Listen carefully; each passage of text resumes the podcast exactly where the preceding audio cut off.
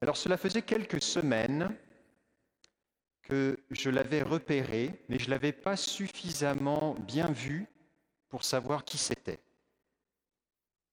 Et ce matin, en allant ramasser mon journal, enfin notre journal, parce que ce n'est pas moi qui le lis le plus, il était là, à nouveau, dans le sorbier devant le presbytère avec sa femelle. Vous avez compris, je parle d'un oiseau. Il s'agit d'un oiseau qui s'est accepté de se laisser voir ce matin et qui est absolument splendide. Vous allez le voir à l'écran pour ceux qui sont derrière leur écran. Le durbec des sapins. Un bel oiseau rouge flamboyant, pas aussi flamboyant que le cardinal, mais quand même un très bel oiseau avec des beaux galons blancs sur les, sur les, sur les ailes. Et j'avoue que je l'avais observé depuis plusieurs, ben de loin, depuis plusieurs semaines, sans savoir quel était son nom. Quel était-il cet oiseau? Et j'étais assez intrigué. Ce matin, je l'ai enfin trouvé. J'étais assez content de ma découverte. C'est étonnant de constater comment nous sommes euh, attirés par connaître le nom. Nous voulons connaître le nom des, des choses ou des personnes qui nous attirent ou qui nous fascinent ou qui nous séduisent. On a envie de connaître leur nom. Peut-être certains se sont demandé, mais c'est qui qui a chanté au jam la deuxième chanson jeudi soir? Ou c'est qui cette actrice qui joue dans The Crown? Ou c'est quoi le nom du dernier modèle l'iPhone? Là, moi, je suis perdu, je ne sais plus du tout où on est rendu. Connaître quelqu'un, c'est connaître son nom. Et on a une certaine fierté à connaître le nom de quelqu'un, c'est déjà dire qu'on connaît quelque chose de lui. Si on connaît son nom, on, on connaît presque toute cette personne. Et faire de l'espace euh, dans sa vie pour quelqu'un, c'est retenir son nom. Lorsqu'on retient le nom de quelqu'un, on a comme conservé dans notre histoire, on lui a fait de l'espace, ce nom fait partie de notre vie. Alors il y a un nom important que nous entendons depuis euh, la résurrection et certainement depuis bien avant cela. Jésus est vivant. Le nom de Jésus. Et cette déclaration, Jésus est vivant. On a voulu nommer cette série de prédications du temps pascal, Jésus est vivant. Parce qu'il est vivant. Parce que le fait que Jésus soit vivant apporte quelque chose de nouveau à ce nom. Nous avons vu il y a deux dimanches combien il était important d'accueillir la miséricorde. Ne crains pas, je suis le premier et le dernier, le vivant. Je suis vivant pour les siècles des siècles. On entend ça dans le livre de l'Apocalypse. Ne crains pas. Dieu te donne un espace de miséricorde. On avait vu comment la miséricorde est un espace de vulnérabilité qui nous est offert. C'était il y a deux dimanches. Dimanche passé, nous avons vu comment Jésus se révèle en parlant de lui-même et en révélant ce que les Écritures disaient de lui dans les, dans les prophètes et chez Moïse, dans toute l'Écriture, il explique aux disciples ce qui le concerne. Et on avait essayé de grandir dans cette culture de la bonne nouvelle en, accueillant la parole chaque jour. C'est dans l'Écriture, en lisant l'Écriture, en la conservant, en la mémorisant, que nous laissons euh, la présence même de Jésus se déployer dans notre cœur et vivre vraiment dans une culture de la bonne nouvelle. Ce dimanche, on va faire un pas de plus qui est encore plus simple. On va retenir un nom, un seul nom, le nom de Jésus. C'est tout. Et ce nom, il est profondément puissant.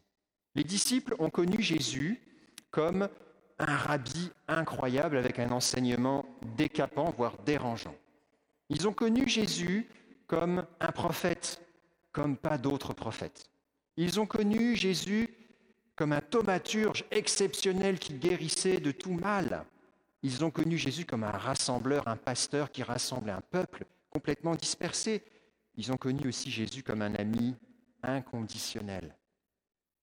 Ils ont enfin connu Jésus comme une victime innocente d'un complot injuste. Et ils ont connu Jésus comme un crucifié, honteusement exposé sur la croix. Mais au jour de la résurrection, et par le don du Saint-Esprit, ils acquièrent une nouvelle connaissance de Jésus. Jésus est vivant. Et cette nouveauté, cette bonne nouvelle transforme profondément le nom de Jésus même. Car Jésus n'est plus seulement ce prophète, ce rabbi, cet ami inconditionnel et, ce grand thaumaturge, il est vivant. Il est victorieux de la mort. Il détient les clés de la mort et du séjour des morts. Et ça va profondément et tellement bouleverser les apôtres qu'ils vont utiliser ce nom pour compléter la mission de Jésus, accomplir les signes que Jésus lui-même a accomplis. Et on l'entend dans les actes des apôtres depuis deux semaines. La première lecture que nous avons entendue, qui fait suite à la première lecture de dimanche passé, Actes chapitres 3 et 4. Si vous voulez relire ces deux chapitres des actes des apôtres, on va pouvoir faire euh, comprendre ce qui se passe dans ces deux chapitres. Et je vous invite à lire cette semaine ces deux chapitres, Actes 3 et 4. Qu'est-ce qui se passe? Il se passe que Pierre et Jean vont prier au temple. Jésus est mort hein, et ressuscité. Puis les, les apôtres et les disciples ont reçu le Saint-Esprit à la Pentecôte. Ils vont prier au temple pour le sacrifice du soir, à la neuvième heure.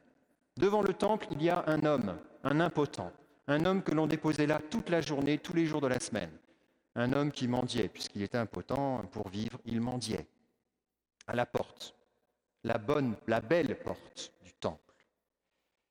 Et cet homme porte le regard vers Pierre et Jean et leur dit, en fait il leur dit rien.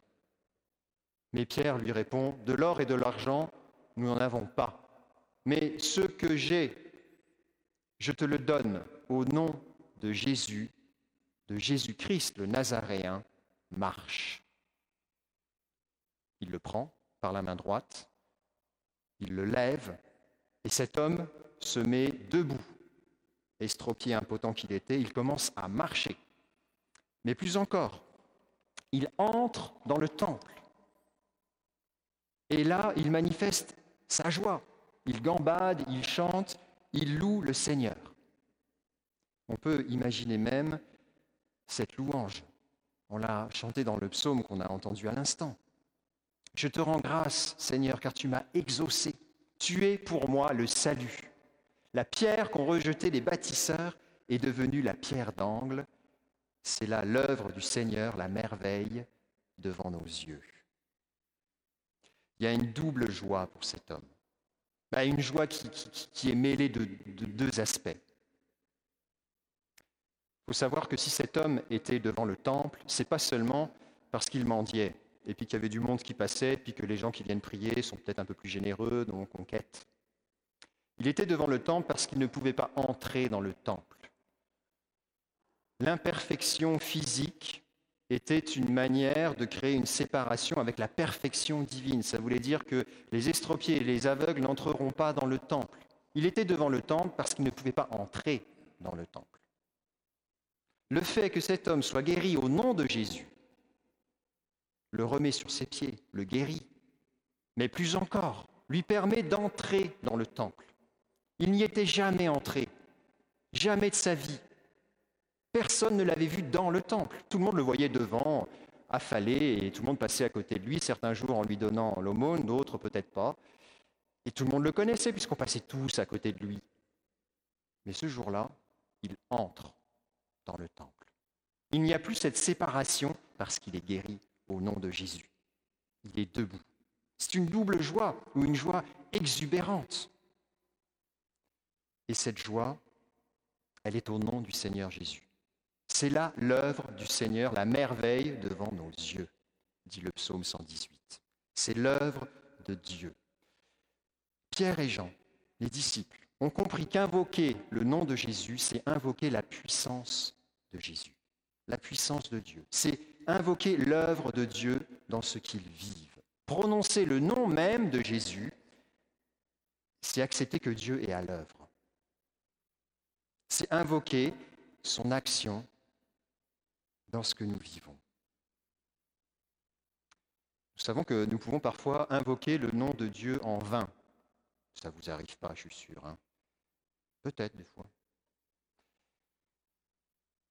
Mais c'est pour cela que c'est même plutôt pas recommandé d'invoquer le nom de Dieu en vain, parce que c'est un nom profondément puissant. C'est un nom qui donne la vie. C'est un nom qui communique l'œuvre de Dieu lorsque nous l'invoquons. Connaissez peut-être dans, l'histoire militaire Il était question, euh, lorsqu'on faisait des guerres de terrain, des, des grandes guerres sur le terrain, on présentait aux soldats le drapeau, la bannière qu'il fallait suivre. Parce que dans le chaos de la guerre, à un moment donné, on peut être un peu perdu, on ne sait plus où il faut aller, on ne sait plus s'il faut aller devant, derrière, à droite, à gauche. On suit le drapeau. Et donc il y avait cette revue qui était le salut au drapeau, moment où on reconnaissait, on visionnait bien, on retenait c'est quoi le drapeau qu'on suit. Eh bien celui que cet impotent se met à suivre, c'est son vrai pasteur, le vrai berger, celui qui se révèle dans l'Évangile comme le bon pasteur qui connaît ses brebis. Je connais mes brebis, mes brebis me connaissent, elles connaissent mon nom. Comme le Père me connaît, que je connais le Père, et je donne ma vie pour mes brebis. Cet impotent, il reconnaît, en louant Dieu dans le temple, que Jésus est son bon pasteur. Il l'a appris des disciples qui l'ont guéri au nom de Jésus.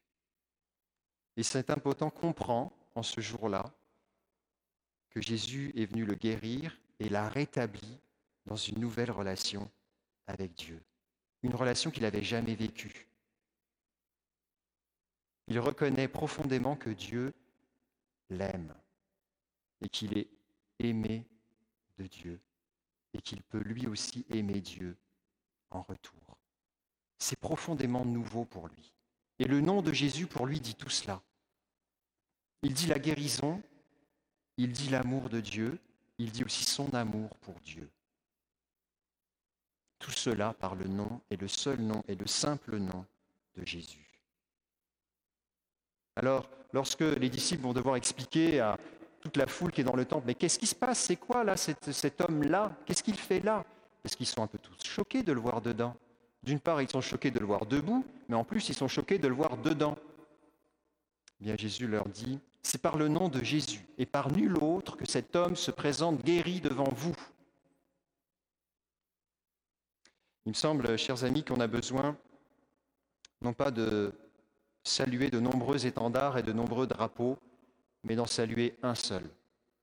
Que tout genou fléchisse devant ce nom, le nom de Jésus. Et on sait que nous sommes des followers ou des suiveurs de beaucoup de noms. Je ne sais pas qui sont vos listes d'amis ou de noms que vous aimez suivre sur Facebook, Twitter, TikTok et tous les médias sociaux, dans les journaux, partout. De qui est-ce que nous parlons? Qui est-ce que nous suivons? Quel acteur? Quel chanteur? Quel homme politique? Quel penseur? C'est qui ces noms que nous suivons? Bien, Pierre nous redit, il n'y a pas d'autre nom, il n'y a qu'un seul nom qui donne le salut. Psaume 118 nous disait, Mieux vaut s'appuyer sur le Seigneur que de compter sur des hommes. Mieux vaut s'appuyer sur le Seigneur de compter sur les puissants. Et oui, nous voulons reconnaître que Jésus est le seul nom. Il n'y a pas d'autre nom. Afin que tous, au nom de Jésus, fléchissent le genou devant lui. Parce qu'il est le seul qui nous sauve. Alors nous voulons reconnaître que Jésus est vivant. Et je vais vous inviter à une démarche qui va prendre une semaine. Déjà, vous pouvez lire les actes des apôtres 3 et 4, c'est la première démarche. La deuxième démarche, ça va être de répéter que Jésus est vivant.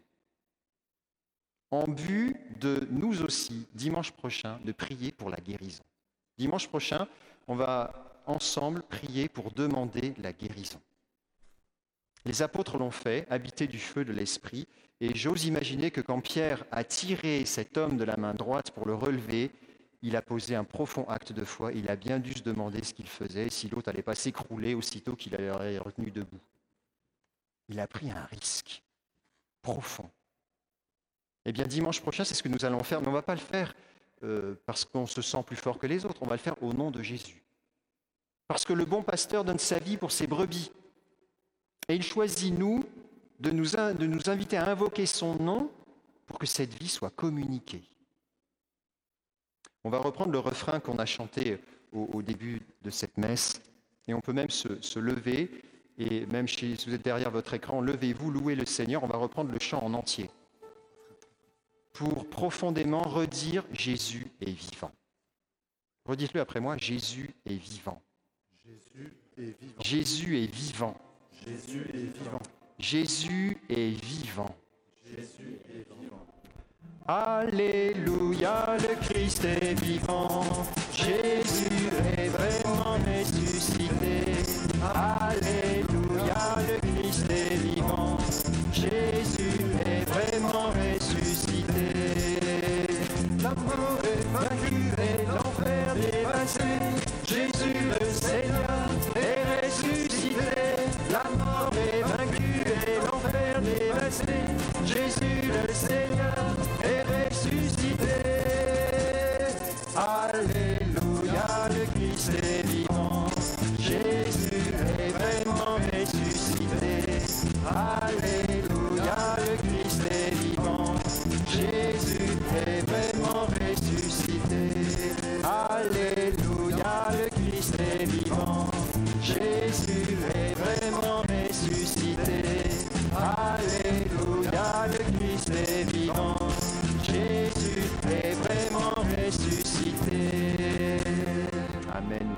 en toi, Seigneur. Nous te bénissons. Merci, Seigneur, d'être victorieux. Il n'y a pas d'autre nom que ton seul nom par lequel nous puissions être sauvés. Merci, Seigneur, pour ton nom qui donne le salut. Nous te prions déjà, Seigneur, aujourd'hui, en vue des guérisons que tu vas accorder dimanche prochain. Nous te les demandons au nom de Jésus, par notre foi en Jésus qui sauve, qui est le vivant. Il est le seul à détenir les clés de la mort et du séjour des morts. C'est lui le vivant, il est le premier et le dernier. Merci Seigneur de régner sur toute la création et de vouloir donner des signes puissants de ta victoire, de nous aider à exercer la foi. Tu es vivant au milieu de nous. Merci Seigneur. Nous te louons Seigneur.